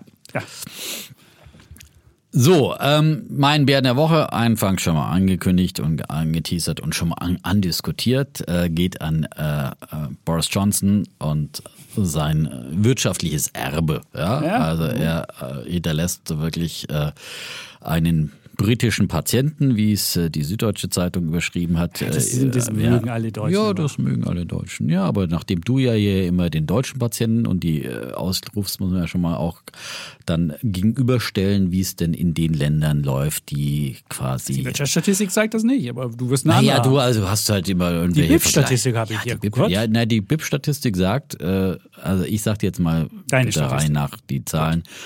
Die Inflationsrate liegt in äh, Großbritannien bei 9,1 Prozent. Deutlich höher als in Deutschland, in Frankreich oder in Kanada oder selbst in Mhm. Amerika. Ja? In, die Bank of England rechnet im Oktober sogar mit einer Inflation von 11 Prozent. Die britische Wirtschaft schwächelt. Sie sind eine größten Wirtschaftskrisen der letzten 50 Jahre. Äh, Notenbankchef Bailey sagt, äh, prophezeit, dass Großbritannien vom Abschwung der Weltwirtschaft stärker und länger betroffen sein werde als andere führende Industrienationen. Und äh, der globale wirtschaftliche Ausblick, der hat sich spürbar verschlechtert und deswegen kommt Großbritannien hier laut britischer Notenbank besonders unter die Räder. Der Industrieverband CBI sagt, es braucht nicht viel, um in eine Rezession zu treiben. Das könntest du genauso in Deutschland machen. Könntest du Sehr schön. Also das, was jetzt naja, jetzt, spezifisch ist, egal. Nein, aber es geht hier auch nicht um, es, es geht jetzt, naja, Oh, nicht unbedingt um eine Gegenüberstellung, aber es geht äh, einfach mal um aufzeigen, dass es einfach, dass Großbritannien schlecht dasteht. Die OECD äh, sagt für das äh, Jahr 2023 voraus, äh, dass äh, die britische Wirtschaft im kommenden Jahr stagnieren wird, also äh, null Wachstum haben wird. Und da haben sie auch eine sehr schöne Tabelle aufgezeichnet. Äh, äh von den aufgelisteten Zahlen äh, Staaten ist eigentlich nur noch Russland mit einem deutlichen Minus 2023 hinter ähm, hinter Großbritannien und ähm, knapp vor äh, Großbritannien kommt äh, Brasilien, USA. Das ist leider hier recht klein, diese Grafik. Äh, na, kann ich jetzt zoomen? Schwierig. Ähm, Mist. Mist. Sie sehen gerade live, wie äh, Defner mit seinem Laptop ja, hier meinem Laptop reinzoome hier in dieses, ja, so. Ja, Zoom in. Zoom in. Ah. Ja, er zoomt jetzt in den Chart rein, um zu sehen, wie schlecht es Großbritannien ja, geht. Ganz schlecht, ja. Also sie sind einfach ganz unten, ja. Und äh, wo ist Deutschland, so wie ich gerade. Also Deutschland ist hier noch äh, im unteren Mittelfeld mit 1,7 Prozent prognostiziertem Wachstum im Vergleich zu den Nullen der Stagnation von Großbritannien. Mhm. So, ähm, das dazu. Ähm, und dann ist einfach äh, klar, dass halt ähm, Johnson in vielen Bereichen einfach gelogen hat. Er hat äh, quasi blühende Landschaften versprochen. Äh, sein Brexit-Versprechen, das von angeblichen Wirtschaftsaufschwung vor allem die ärmeren Regionen des Landes dann nach dem Brexit profitieren werden, dass es ein Leveling-up gibt. davon ist auch nichts zu sehen ähm, äh, weil zum Beispiel die einzigen äh, Regionen im Königreich, die sich wirtschaftlich erholt haben, ist der Großraum London, der natürlich von allem Möglichen, von Startups und äh, der Finanzindustrie äh, profitiert und Nordirland, äh, das neben immer noch von den Vorzügen des EU-Binnenmarktes profitiert. Ja, ähm, Nordengland kann da nicht mithalten. Ähm, dann ähm, gilt nach wie vor, das hat das ähm, staatliche Denkfabrik Office for Budget Responsibility äh, weiter nochmal bestätigt äh, ihre Prognose für März 2020, dass der Brexit die britische Wirtschaftsleistung langfristig um vier Prozent drücken wird. Und vor allem der Handel zwischen Großbritannien und äh, dem europäischen Festland ist seit dem EU-Austritt äh, deutlich zurückgegangen. Das sind einfach alles. Und dann, wie gesagt, auch schon mal angesprochen, äh, neben der Inflation, die, das Benzin ja, ist auch deutlich teurer nochmal sogar als in Deutschland. Liter Benzin kostet mehr als zwei Pfund, umgerechnet 2,36 Euro. Diesel in Großbritannien ist sogar noch teurer. Und äh, ja, wie gesagt, der Euro ist jetzt auf dem Pistenstand seit äh, 2000, seit 20 Jahren. Ja, mhm. vor 20 Jahren, da war das britische Pfund bei einem äh, bei einem Dollar 60. Aktuell äh, notiert das britische Pfund bei einem Dollar 16, glaube ich. Ne? Ich guck, ich guck für dich, brauchst du nicht, brauchst 1,18, ja. 1,18. So, 1,18, ja. Also äh, nochmal deutlich drunter und war in der Spitze schon mal über, über 2 Dollar. Ähm, und ähm, also hat sich fast halbiert, ja, nicht ganz, aber deutlicher eingebrochen eben als der Euro zum Dollar. Und äh, ja, wenn das, das ist der Vorteil einer eines äh, EU-Austritts äh, sein soll, einer unabhängigen Notenbankpolitik und äh, hatten Sie dann, vorher auch ja. die unabhängige Notenbankpolitik? Ja, hatten Sie vorher auch, das stimmt. Aber, aber du hast ja immer gesagt, nichts, hat sich ja, nichts aber, geändert. Die Notenbank nee, bleibt unabhängig hast, und da können Sie machen, was Sie wollen. behauptet, dass jetzt hier mit Brexit alles ganz, ganz toll wird und Hab endlich können gesagt. Sie, können Überhaupt Sie nicht. Ich habe nur gesagt, es wird keinen Untergang geben. Du hast gesagt, es gibt einen Untergang. die werden alleine nicht leben können und die werden demnächst, die werden demnächst. Das hast du gesagt. Ich habe nur gesagt, es gibt keinen Untergang. Ich bin überhaupt kein Brexit-Fan. Das wirst du jetzt wieder mir erklären. Ich bin kein Brexit-Fan. Untergang habe ich natürlich nicht gesagt. Natürlich ja, hast du gesagt Untergang. ist Die werden schon sehen, ja. was sie haben. Mittlerweile Naja, kannst du in ja. Deutschland noch nicht mal mehr ähm, Schmerzmittel in der Apotheke kaufen. Also von Engpässen haben können wir in Deutschland genauso erzählen. Also da musst du nicht mal sagen, ja, die haben aber da Engpässe. Naja. Wir haben Engpässe ganz genau den gleichen Kram. Und das ist Die haben schlechtere Daten als Deutschland und ihnen geht es noch schlechter. Natürlich Nein, die Wirtschaftsdaten sind alle. besser, habe ich dir doch gesagt. Die liegen über dem. Die liegen Ja, du, ey, wenn du irgendeine so eine Relation, Nicht ja irgendwas. immer irgendeine Relation Seit raussuchen. 2016 haben sie mehr Wachstum seit geschaffen 2000, als wir in seit Deutschland. 20 Jahren ist, Ja, ist du die Währung natürlich seit- viel stärker abgeschmiert. Das sind ja die langfristigen. Du kannst jetzt natürlich immer, so macht Hey, der Chef jetzt immer, nein. sucht sich immer einen Vergleichszeitraum. Du sagst wo seit gerade sein Vergleich 2016, stimmt. du sagst seit 2016, da war der Brexit, da muss der, da muss der Laden untergehen. Da muss ich gucken, ist seit 2016 der Laden untergehen habe ich nicht untergegangen. gesagt. Ich Dann habe gucke ich mir das nein. an, stell fest, Untergang sind sie nicht. Das Wachstum ist seit 2016, zumindest in britischen Pfund gerechnet, stärker gewachsen, als es in, in Sie Deutschland stehen heute gewachsen ist. schlechter da als, als äh, Deutschland oder Europa. Ist doch Da ganz bin ich klar. mir nicht so sicher. Warum Höhere sie Inflation, schwächeres Wachstum. Ja, das sind die aktuellen Zahlen. Du brauchst doch nicht irgendwie mit irgendwelchen Wollen wir Zeiträumen wetten, vergleichen. dass, dass Großbritannien im Jahr, dass, dass Großbritannien dieses Jahr wirtschaftswachstumsmäßig besser dasteht als Deutschland? Wir Gesamtwachstum drauf. können wir wetten. Komm, wir Ja, machen wetten Wachstum. wir das. Guck mal, was hier, was die, was sind die Keine Ahnung. UK 2022, was ist denn da das GDP? Ich guck mal, was die Prognose ist. Du hast gesagt, null ist die Prognose? Für oder was? nächstes Jahr 2023. Ach, 2023, Ja, machen dieses Jahr machen wir. äh, Dieses Jahr muss ja das Schlimme sein. Dieses Jahr ist doch der, der Böse und irgendwas. Wir wetten einfach Deutschland gegen Großbritannien. Wer hat das größere Ja, Wirtschaftswachstum? wetten wir doch. Ja. Gut, machen wir das. Haben wir doch immer eine Wette. Brauchen wir nicht wieder, wir haben eine Tesla-Wette, haben wir schon 800 Dollar. Da müssen wir nur eine zweite machen. Haben wir schon eine Tesla-Wette? So. Haben wir natürlich, haben wir doch irgendwann mal gewettet, 800. Na gut. Und ich weiß nicht, wo sind wir Ja, gerade zwei bei Tesla? Tesla-Wetten machen Sinn. Wir können auch eine zweite machen, aber jetzt Nein, wo steht denn jetzt Tesla, nicht. Nee, nee, steht nee. bei. Oh, so. Okay, haben wir das auch. Äh, war ja gar kein Diskussionsthema, trotzdem diskutiert und. Der wollte immer wir sagen, ich wäre ein großer Brexiteer und wäre wär das gut gefunden. Ich finde das total kacke, dass die gegangen sind. Ja, weil wir auf der nämlich, anderen Seite weil suggerierst wir du nämlich immer, in dass, Europa, dass ja nein, in, äh, weil in der Europa arme Deutsche ja wichtige Stimme es dem Deutschen fehlt. nur so schlecht geht, in, weil, weil, äh, weil Europa da ist. Das ist ja immer dein Subtext. Nein, ja, es der ist total kommt. Schade, letzte, dass Mal- eine- Woche auch. dass eine Ja. Nation gegangen ist, die marktwirtschaftlich denkt und nicht staatswirtschaftlich wie die Franzosen oder gar wie oder gar äh, schuldentechnisch wie die Italiener. Und ich finde, es fand in Europa war es immer gut, die Briten zu haben, weil die noch mit Marktwirtschaft gedacht haben und nicht immer sofort äh, alles verstaatlichen wollen, wie die wie die Franzosen das wollen oder die Italiener, die irgendwie alles vermuddeln wollen irgendwie. Das finde ich schade und deswegen finde ich für, für Europa ist es ein totaler Verlust und für Deutschland insbesondere. So, und eins noch zum Johnson. Für Großbritannien ist es kein Verlust, aber ist es natürlich was, was die Wirtschaft jetzt noch mehr belasten wird. Das bin ich schon der Meinung, weil jetzt gibt es einfach wieder eine Phase der Unsicherheit und das in, jetzt in diesem schwierigen wirtschaftlichen Umfeld. Jetzt würden sie erst 4. September vielleicht da die, über die Nachfolge entscheiden. Ähm, ist ja nicht nur der Johnson gegangen, es sind ja irgendwie auch viele Minister und äh, Abgeordnete und so weiter haben hingeschmissen. Also da ist eine, ein riesen Ja, die haben ihn hingeschmissen, weil sie ihn gehen lassen wollten, weil sie Ja, ihn, ja, klar. zum Rücktritt Natürlich, haben. klar, das war ja auch äh, vollkommen richtig und Respekt vor jedem, der da nicht an seinem, äh, sondern der da diese Revol- Revolte mit Ja, aber angefacht super. hat. Parlamentsdemokratie. Und, und, ja, Glückwunsch, würde ich sagen. Mach ja. das mal in Amerika. Wenn du so einen Idioten hast, der dann nicht gehen will, dann kriegst du ihn auch Ja. nicht weg. Der kann selbst irgendwie einen Coup Ja, anzetteln. nein, das finde ich ja gut. Ja, das ist ja das ist doch wunderbar. top. Also ja, siehst, die Demokratie in Großbritannien hat funktioniert. Ja, da die frag mal. Amerika, wie Okay. es da läuft. Da Ja. hat nichts funktioniert. Deswegen würde ich sagen, so schlecht ist es mit, mit, den, mit den Briten Nein, nicht. das hat ja auch, das finde ich ja gut, aber ich Ja. meine, aber Johnson hat einfach mit, mit ständig mit Lügen, er hat vor allem mit, mit Lügen die Leute in Brexit geführt und das war einfach das, das große Fiasko der Briten und nach wie vor, ich habe nie gesagt, dass sie untergehen werden, aber sie werden langfristig leiden. Ja, und es zeigt sich, der Handel geht zurück und sie haben enorme Probleme und all das, was versprochen wurde durch den Brexit, ja, und das sind immer diese populistischen Versprechungen mit, mit Lügen, ja, und das sind genau die gleichen Populisten, die hier heute hier, hierzulande gegen Europa wettern. Äh, da werden auch immer irgendwelche Sündenböcke gesucht, äh, wenn es mal nicht so läuft, ja, für alles Mögliche.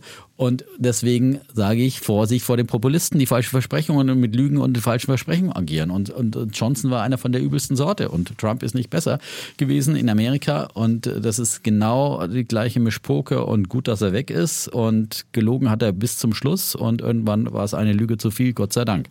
Ja, aber den, den Trump bist du nicht losgeworden. Ja, da der- musste erst gewählt werden, aber hast du Glück gehabt, dass da kein Gericht noch irgendwie eingeschritten ist. Wäre wär mir nicht sicher, ob bei der nächsten Na gut, Wahl er wurde nicht demokratisch abgewählt. Ja, aber das wüsste nicht mal, ob in Amerika jemanden noch abwählen kannst bei diesem Gerichtshof. Also da musst du ja mittlerweile. Und bei den, bei den. Briten siehst du, da hat er, sie- hat er, hat er zu viel gelogen. Das letzte Lüge Aber war ich halt habe gehört, der. Johnson könnte ja auch äh, amerikanischer Präsident werden, weil er in New York geboren ist. Echt? Ja, Also Auf jeden Fall hat er Volksnähe, das muss man ihm lassen. Er hat Volksnähe und das Problem Vielleicht, ist, er ist halt nie aus dieser Volksnähe, er hat halt immer, er hat halt immer Wahlkampf gemacht. Er hätte einfach mal in Politikmodus ja, umschalten müssen und nicht nur Volksnähe, Wahlkampf und sonst Ja, ist gut, Populismus ist Mist, ja.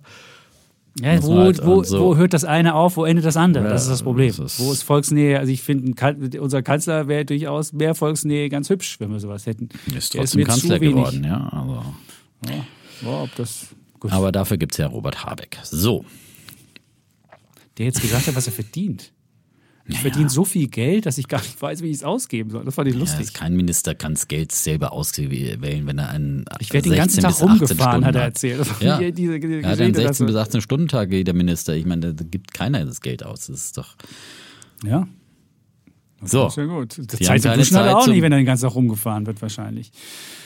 Gut, dann kommen wir zum, äh, zu unserem Thema des Tages. Es geht um Elon Musk, um Twitter und um Tesla. Und die Frage, was genau diese letzte Wolte von Elon Musk jetzt für Tesla-Aktionäre oder für Twitter-Aktionäre oder insgesamt für Elon Musk bedeuten. Und ich würde kurz meine These vortragen wollen. Also ich finde damit, ich glaube, das war eine, das war eine, eine Wolte zu viel, die er da geschlagen hat bei Twitter. Und meines Erachtens Der Untergang. Würde es, ob jetzt Untergang würde ich nicht sagen, aber ich würde schon sagen, ähm, die Leute haben das jetzt mittlerweile auch verstanden. Erst ist ja Tesla gestiegen, nachdem er das Twitter-Ding abgesagt hat. Aber ich glaube, da ist ein derartig hohes Legal Risk drauf, also ein, ein, ein, ein, ein, Risiko, rechtliches Risiko, dass äh, Elon Musk dazu richtig was verknackt wird, dass ich die Tesla-Aktie nicht anfassen würde jetzt wollen. Vielleicht kurz, was ist passiert? Ähm, am Freitagabend nach Börsenschluss kam Elon Musk und hat gesagt, nee, nee, also diese 54-20 Übernahme von Twitter, das wird er jetzt absagen wollen. Die hätten ihn nicht mit den Daten versorgt und die Bots wären ja da und das würde nicht funktionieren. Das, das ginge nicht, deswegen wird er jetzt diese Übernahme absagen wollen. Nun gab es ja in diesem Vertrag einmal diese Break-up-Fee drin, also eine Milliarde. Immer, immer wenn man eine Übernahme macht, egal wer jetzt wen übernimmt, gibt es so eine Break-up-Fee. Also was passiert, wenn diese Übernahme nicht zustande kommt. Aber das ist nicht eine Break-up-Fee dafür da, dass jeder sagen kann, oh, ich mache mal, was ich will. Und dann zahle ich halt so als Gebühr die eine Milliarde, sondern die ist eigentlich dafür da, dass möglicherweise irgendein Regulator kommt und sagt, nee, Elon Musk, du hast schon Tesla und das ist schon ein großes Unternehmen und Twitter, das passt nicht dazu, oder irgendwas verbietet oder wenn irgendwelche anderen Wettbewerber kommen und was zu verbieten. Aber eigentlich geht es nicht darum, dass derjenige, der kauft, einfach sich anders überlegt und sagt so, ach, ich habe keinen Bock und äh, will das nicht mehr kaufen. Dafür ist die Breakup-Fee nicht da, sondern die ist eher für so außergewöhnliche Sachen da. Und jetzt glaube ich, was passieren könnte, und Twitter hat jetzt ja auch eine der ähm, einflussreichsten Anwaltskanzleien angeheuert. Jetzt wird das ja in Delaware vor Gericht ausgetragen. Und die Frage ist jetzt, kann Elon Musk dafür verantwortlich gemacht werden oder können Leute ihn dafür verklagen, dass er gesagt hat, ich kaufe es für 54,20, aber der aktuelle Preis von Twitter ist nur 32,50 und wenn du jetzt einfach die Differenz nimmst, musst du mir als Schadenersatz diese Differenz zahlen. Und das ist eigentlich der Knackpunkt, weil ich, was ich glaube, was nicht funktioniert, kein Gericht wird ihn dazu, ähm, dazu zwingen können, diese Übernahme zu machen. Aber sie können natürlich sagen, die Übernahme ist nicht zustande gekommen, dabei ist Menschenschaden entstanden und diesen Schaden musst du irgendwie ausgleichen. Und da würden halt Milliarden auf das Unternehmen zukommen. Muss er wem sehen. soll er dann diesen Schadenersatz zahlen? Jedem einzelnen Twitter-Aktionär zu dem Zeitpunkt? Macht eine ja gute Frage, ob du dann- also ob das du dann- kannst ja nicht dem, dem Unternehmen Also du musst das dem bezahlen. Unternehmen erstmal was zahlen, sicher, aber nicht die, Ja, aber die nicht die, Breakup-Fee zum Beispiel, Da musst du, ne? dem Unternehmen musst Okay. du was zahlen und dann hast du aber noch Aber nicht 20 Dann Milliarden. hast du wahrscheinlich Also noch ein paar Milliarden, die du an, an, an Aktionäre zahlen musst, die dich auch noch verklagen. Also ich würde vermuten, es wird, das Unternehmen wird sagen, wir brauchen mehr als diese eine Milliarde, weil da ist Vertrauen äh, verloren gegangen und dies und das und jenes. Also ich würde sagen, das Unternehmen wird dir wahrscheinlich eine Rechnung von, sagen wir, 5 Milliarden schicken und die Aktionäre würden dir vielleicht nochmal eine Rechnung von 10 Milliarden schicken. Und wenn du jetzt das zusammenrechnest, kannst du ja überlegen, das kriegt er natürlich nicht zusammen. Und dann muss er halt einen Teil seiner Tesla-Aktien verkaufen. Deswegen ist da ein wahnsinniger Aktienüberhang, heißt es ja im, im Neudeutsch so schön drin, dass du sagst, du weißt nie, ob der Typ an, irgendwann gezwungen ist, eine hohe Summe zu zahlen und, ähm, und das dann zahlen muss. Und warum denke ich, dass es so ist?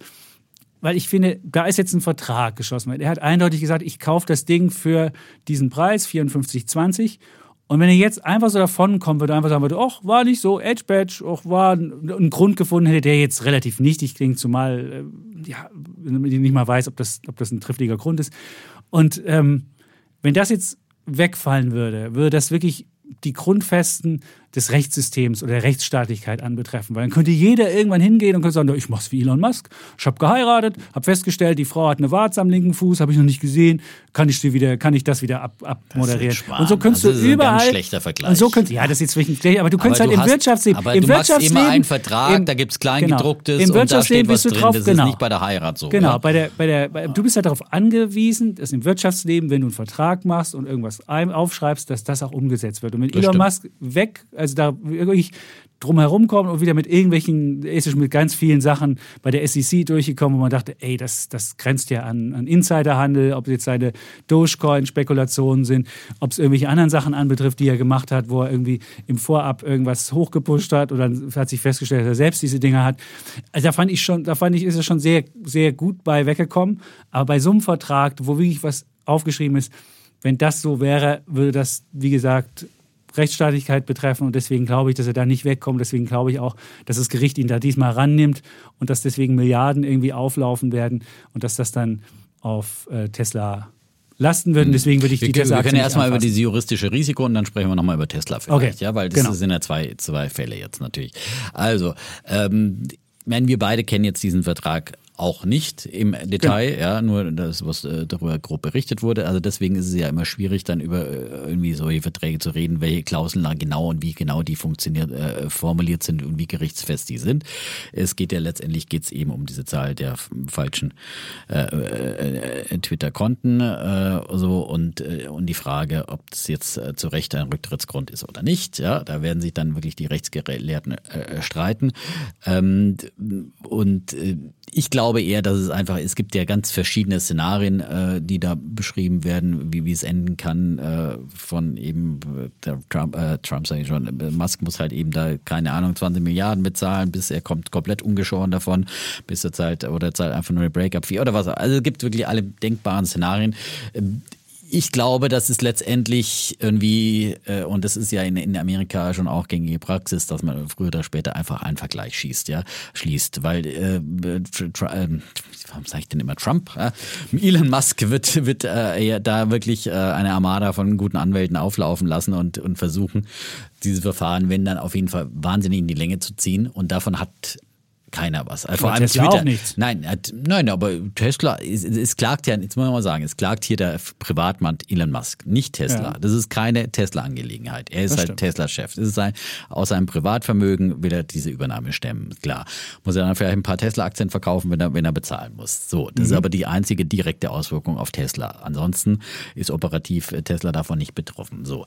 Und äh, er wird die einfach zuschütten mit, mit, äh, mit äh, Aktenordnern, was auch immer. So, und dann wird es äh, darauf hinauslaufen, dass dieses Verfahren in die Länge gezögert wird und irgendwann, glaube ich, wird es einfach zum Vergleich kommen.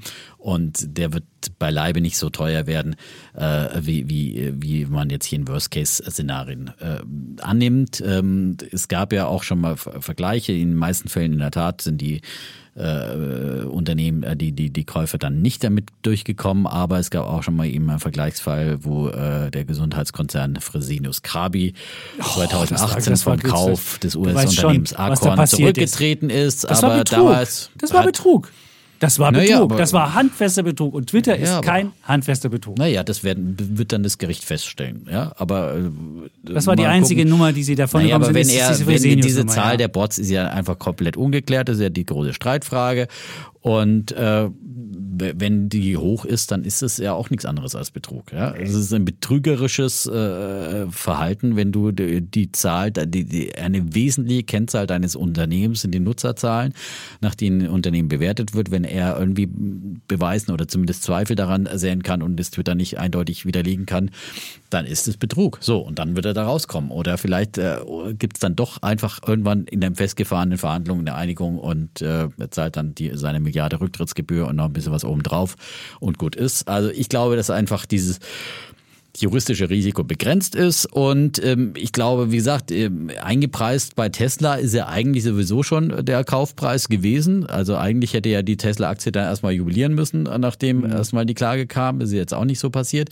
Von daher ähm, glaube ich einfach dann doch, dass es äh, für Tesla nicht so relevant ist, ähm, ob der irgendwann in ein paar Jahren, also dass der Tesla-Aktienkurs jetzt hier festgefroren sein wird, bis dieses Gerichtsverfahren entschieden ist, das äh, wage ich zu bezweifeln. Da geht es einfach dann doch wieder um die operative äh, Zukunft von Tesla. Ich habe ja letzte Woche erzählt, dass ich meine Tesla-Aktien jetzt mal verkauft habe wieder, ähm, und weil ich eben keine Aktien hatte, sondern CFDs und ähm, die auch schon ein bisschen eben äh, gefallen sind. Das war jetzt mehr so eine Art Verlustbegrenzung und weil ich mir jetzt eben auch nicht so sicher war nach all diesen äh, Gewinn, quasi Gewinnwarnungen per Twitter von, von Elon Musk, äh, wie, wie so dieses zweite Quartal ausfallen wird. Ähm, aufgrund von Bitcoin. Äh, bin hier sowieso immer ein Kritiker gewesen, äh, Bitcoin zu kaufen auf, auf äh, Tesla-Konto und, und viele andere Gründe. Aber grundsätzlich glaube ich, dass es jetzt momentan um die 700 Dollar rum hier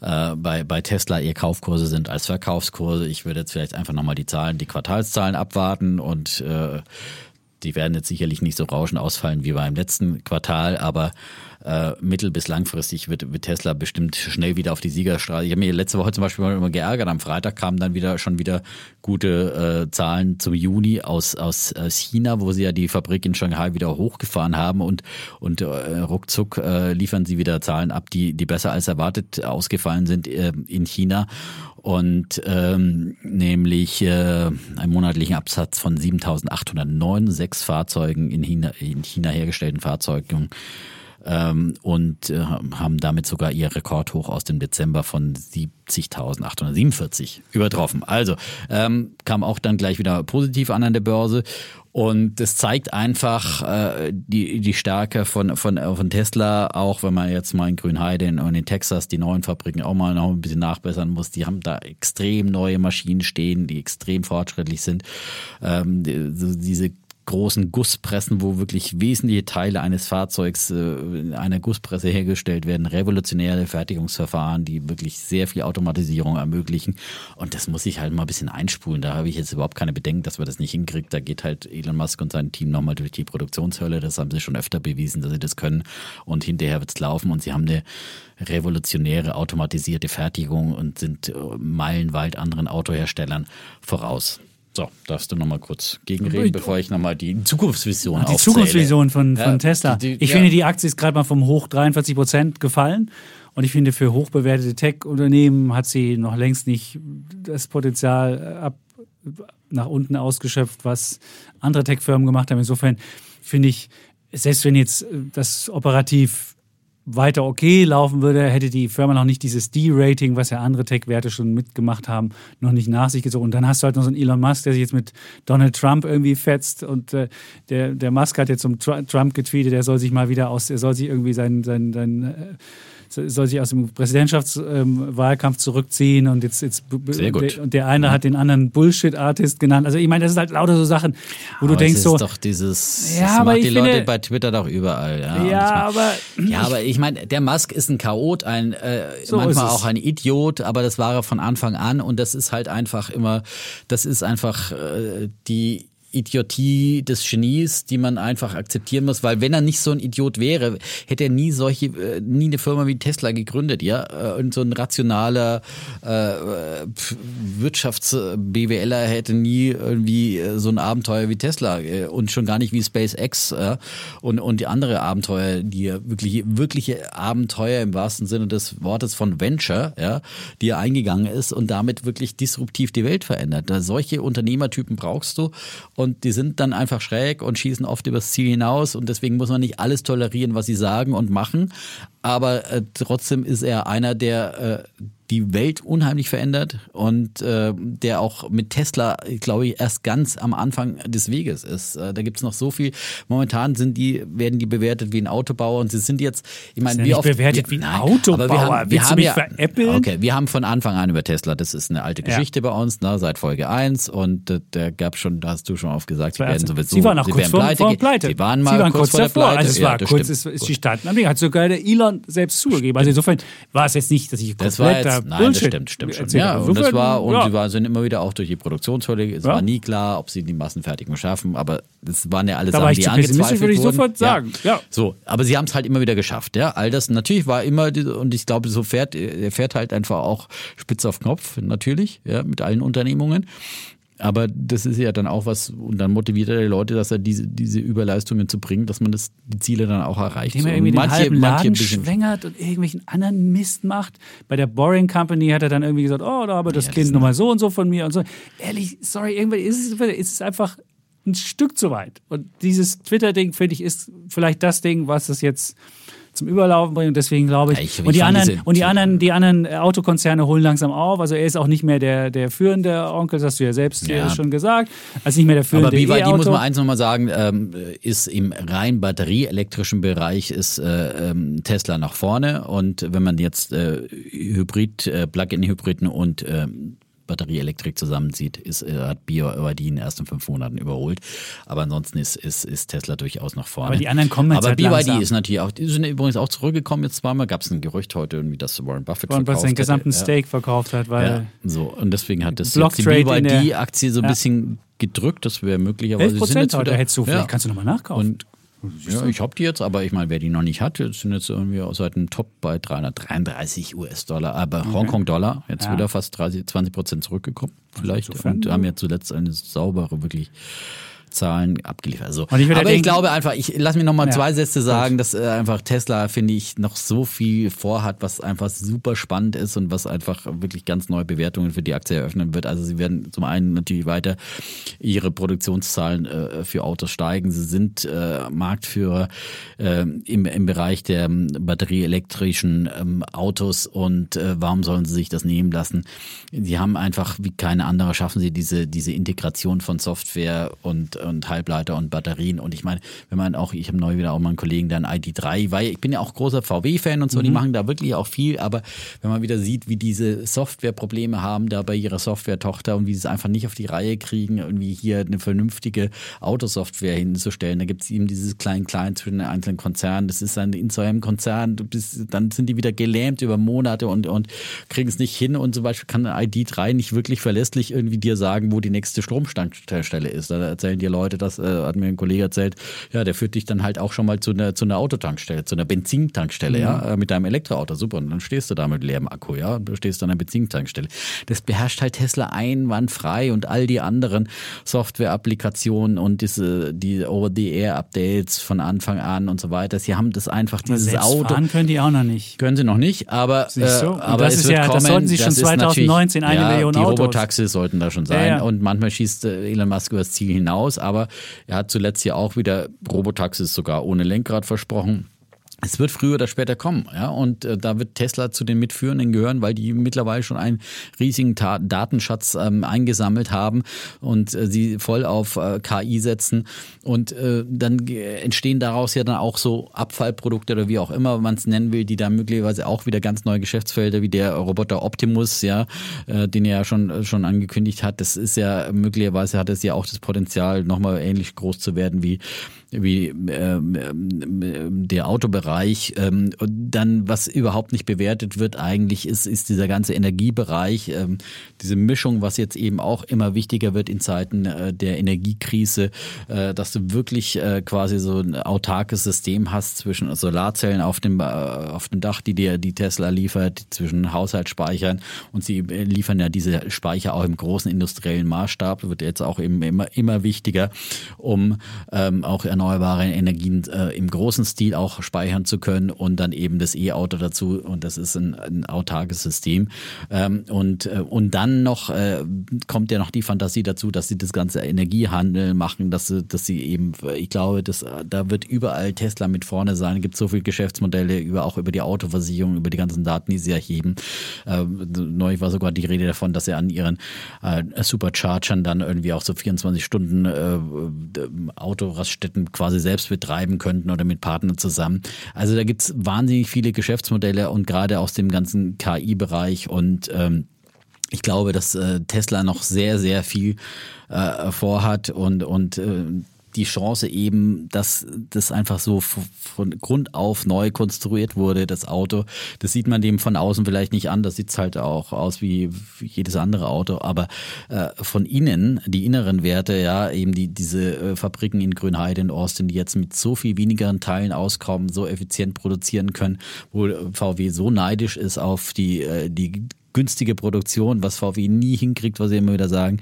Ähm, und, äh, und das sind die einfach, und deswegen werden die auch den Preiswettbewerb weiter anführen und werden die Batteriepreise senken, werden die Batteriekapazitäten weiter erhöhen.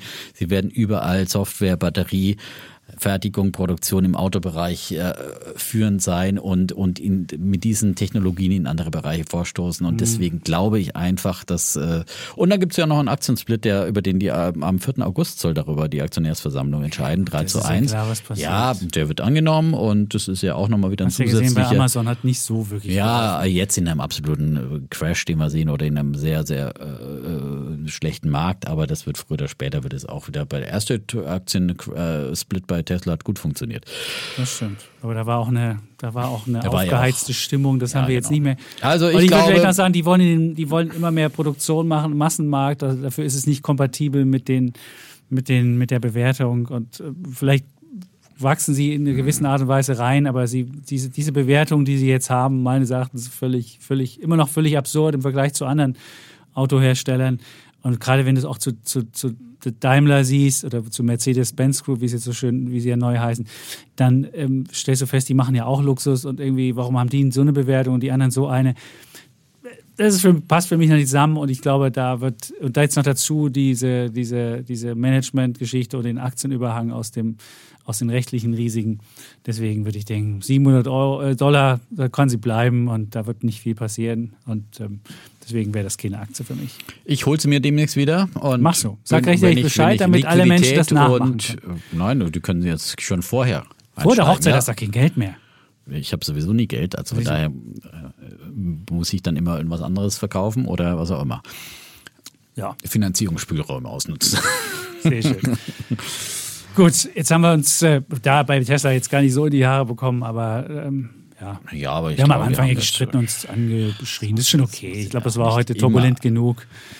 Ähm, die Welt haben wir eigentlich umrundet jetzt, oder? Und nächste ja. Woche, du willst ja nicht verraten, wen du hier als Gast Europa, hast. das verrate ich noch nicht. Und hier einen spannenden Gast, ja. Einen spannenden Gast.